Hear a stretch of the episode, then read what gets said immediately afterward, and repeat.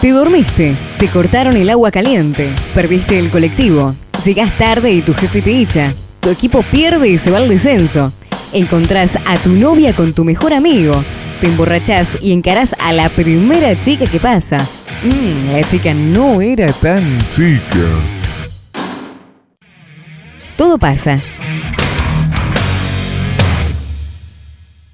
Primero, sí hubo muchos, no muchos, hubo algunos economistas que desde el principio, desde la forma en la cual desmantelaron el control de cambios anterior, veníamos advirtiendo que esto iba a ocurrir. Como dice Julio, es un castillo de naipes que se ha construido cuidadosamente, primero abriendo importaciones, después endeudando de manera furiosa. Este es el primer gobierno que en un solo ciclo presidencial hiperendeudó al país y defolteó su propia deuda. La semana pasada asistimos al default de la deuda de corto plazo, que como dice eh, Mónica, hizo derrame metástasis en el cuotapartista del Fondo Común de Inversión, en el que no va a cobrar el sueldo esta semana, porque su pyme, el dueño de su pyme, puso la, guita en un Fondo Común de Inversión, el que, el, que no va a cobrar su sueldo esta semana porque trabaja en una provincia, que ya hay 10 provincias que tenían su guita en Fondo Común de Inversión, o en LECAPS, o en LELINC, o en LECER, o en LETES, que no la van a cobrar y entonces no van a cobrar sus empleados. Ahora, la pregunta de vuelta me parece es, no estamos para eh, estamos en medio de una crisis. Mañana los bancos van a estar reventados. Sacó un comunicado la bancaria pidiendo seguridad en las sucursales.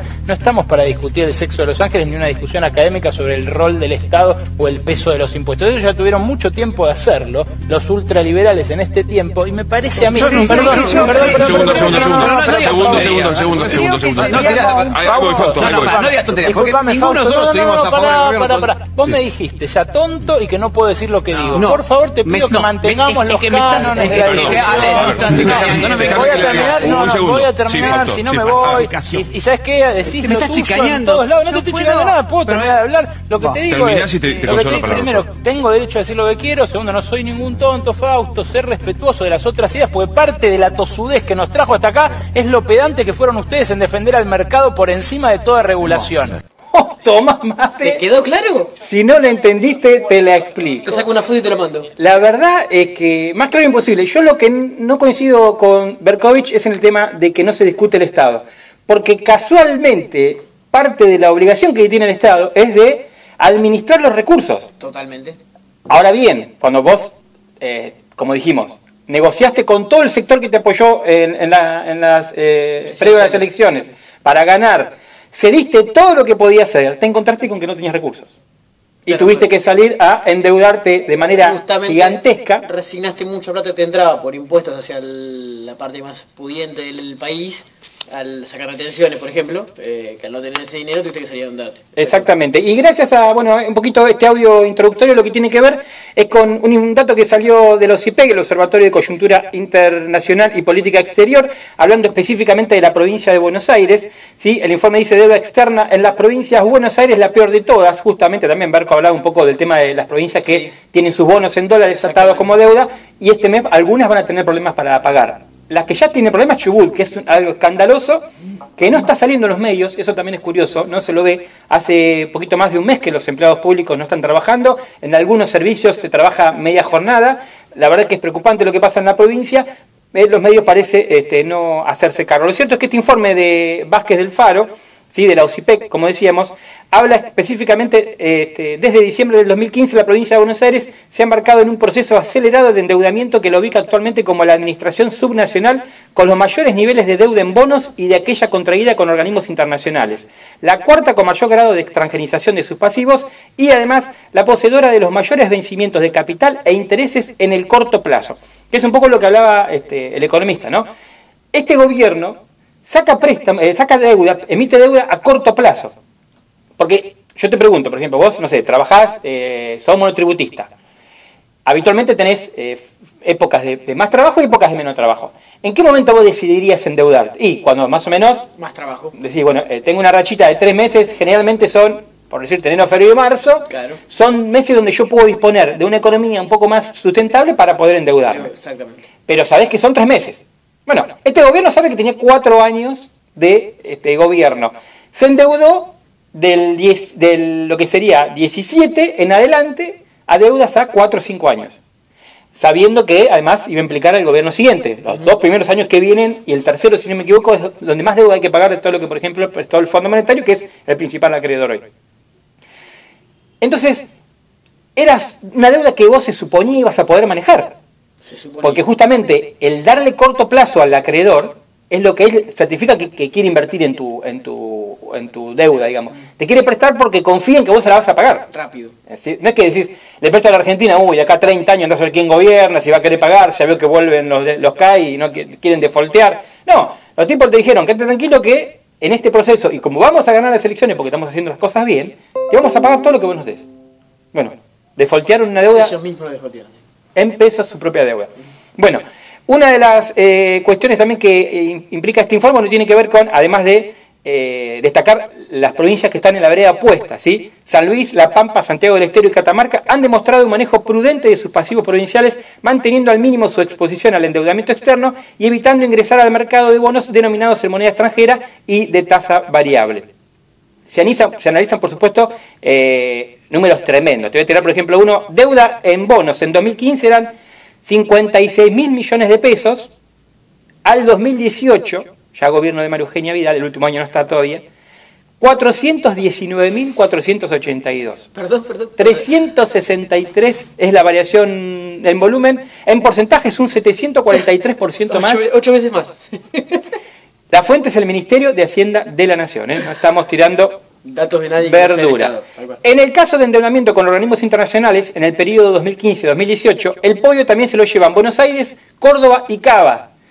Los tres principales distritos donde gobiernan, en Cava ya hace este, más de 10 años, en Córdoba no solo que ganaron en el 15, ganaron en el 17 y, volvieron a ganar en las PASO, y en provincia de Buenos Aires, donde ahí no le fue también en la última elección, pero son, uno podría decir, los tres distritos que uno suponía el gobierno de Cambiemos iba a priorizar su, su laburo porque son tres fuentes de votos bien Cambiemos, sí. o lo eran por lo menos en la elección del 15. ¿sí? Este, en Córdoba, por ejemplo, aumentó eh, lo que tiene que ver con bonos externos, un equivalente a más de 20 mil millones de pesos. ¿sí? Y también otra de las cosas que hay que, el gobierno de María Eugenia Vial se había jactado en eh, destacar era el porcentaje de tasa que pagaba, que era mucho menor a lo que pagaba en 2015 el gobierno de Scioli. ¿sí? Bueno, eso tampoco es así. Y hablan, por ejemplo, no sé, una tasa creo que Scioli pagaba, aquí está, a ver, lo encontré, otro dato que es necesario destacar para evaluar el perfil del entrenamiento de la gestión Vidal es la tasa de interés promedio de los compromisos asumidos. Cuando el gobierno nacional pagó lo reclamado por los fondos buitre, desde el oficialismo se argumentó que ello iba a mejorar el acceso al mercado de crédito y a bajar las tasas de interés que debía pagar Argentina y sus provincias. O sea, cuanto vos este, más deuda tenés, la tasa es más, grande porque hay un peligro de que vos puedas pagar verdaderamente, ¿sí? Esto es como decirte, si vas a sacar un préstamo a cualquier de estos comercios este, de venta de electrodomésticos y ellos miran tu este, boleta, tu pasado de pago, dice, mira, tenés tres préstamos ya, no sé si es conveniente, pero en todo caso te presto un poco menos de lo que podría. Esto es más o menos lo mismo, los mercados internacionales tratan exactamente. Cuando el gobierno nacional, como dijimos, pagó los reclamos por los fondos buitres, desde el oficialismo se argumentó que ello iba a mejorar el acceso al mercado de crédito. Sin embargo, durante el gobierno de María Eugenia Vidal, no solo no se bajaron las tasas de interés, sino que aumentaron, mientras que en el año 2015 la tasa de promedio en deuda en dólares era el 7.5% en el año, en 2018 la tasa fue del 7.9%. Con la deuda en euros el prejuicio fue mayor. Se pasó de una tasa promedio de 3.7 en 2015 a 4.5 en 2018. Para que entendamos además que en porcentaje una cosa es el dólar a 9, 16 o 42 como estaba hasta hace nada, otra cosa es hoy a 60, 59 bajo hoy, pero estamos hablando del peligro y el riesgo que fue a estos monos darle una navaja, porque claramente eh, era claro que si vos arreglabas con los fondos buitres ibas a tener, ibas a tener acceso al, préstamo internacional. Ahora, ¿cuál era el riesgo? Y primero que los fondos buitres tenían una, este, legislación extranjera, con lo cual ningún organismo internacional, ya sea Fondo Monetario, Banco Mundial o quien fuere, iba a acceder a que un país tercermundista como el nuestro le ganara a estos tipos que son caníbales y, que viven de la desgracia de los países este, emergentes. Ahora bien, se hicieron quitas importantes, las hizo Néstor en, su, primer gobierno. Por supuesto que eh, ahí lo que se hizo fue, si la mayoría aceptó, medio como que obligaron a aquellos que no querían. Pero aquellos que no querían, cuando cambió el gobierno, volvieron a litigar. Y Macri que dijo, sí, dale, total, después van a prestarme, van a prestarme guita. Bueno, el problema de eso fue que, ¿para qué querías la plata? De lo, del 80% de lo que les dio el fondo se, se fugaron en estos dos años. Sí, se. El último, desde las pasos hasta ahora, 12 mil millones de dólares se fueron porque no había controles. ¿Qué hicieron? Y sí, se levantaron el sábado le dijeron, che, vamos a tener que despertar el domingo a Mauricio temprano y explicarle que si no ponemos una especie de cepo, el lunes se nos van a ir los dólares por todos lados. ¿Y cuál es el problema de que se te vayan los dólares? ¿Vos en tu casa haces tallarines caseros? No. No, los tenés que comprar. Tal cual. Bien, si yo me voy a tu casa y te quiero sacar 10.000 kilos de tallarines caseros, vos que me vas a decir, y no, no tengo porque no los hago yo. Tengo que ir a comprarlos. Bueno, con los dólares pasa lo mismo. Nosotros no, imprimimos dólares. dependemos de las exportaciones que bajaron a niveles tremendos, de lo, que sería este, la inversión extranjera. Olvídate que hay inversión en ningún lado. Entonces, era lógico que esto iba a pasar, inevitable que pasara. No había manera de que no fuese así. Bueno, igual te, te das cuenta que una de las banderas del gobierno macrista cuando asumió fue sacamos el cepo. Lo hicieron las dos veces que lo Claro, exactamente. Su bandera, porque además decían que no iba a haber inflación porque en realidad el valor del dólar era el, dólar blue, que ahora está volviendo, digamos, él podría aparecer en una imagen, un meme diciendo, eh, mirá quién apareció, Pedro. justamente, a eso voy. Eh, su bandera principal fue justamente nosotros levantamos ese cepo, sacamos el dólar blue, eh, liberamos el mercado, y no lograste terminar tu mandato de cuatro años sin poner un cepo de vuelta. O sea, perdiste tu única bandera. Reconozcamos que le iba a haber traído un dolor tremendo. Bueno, pero eh, a eso es lo que te decía el bloque anterior, el hecho de decir, me, la estoy jugando a poder terminar el mandato. Claro. Como Dicen, para cerrar y, nos vamos una tantita, a la vuelta tenemos un invitado a Brian Cardoso, que es el, secretario general de Sintra Supra Pai. Él me va a explicar mejor porque es complicado la, la sigla del sindicato de eh, supermercados, eh, hipermercados y afines.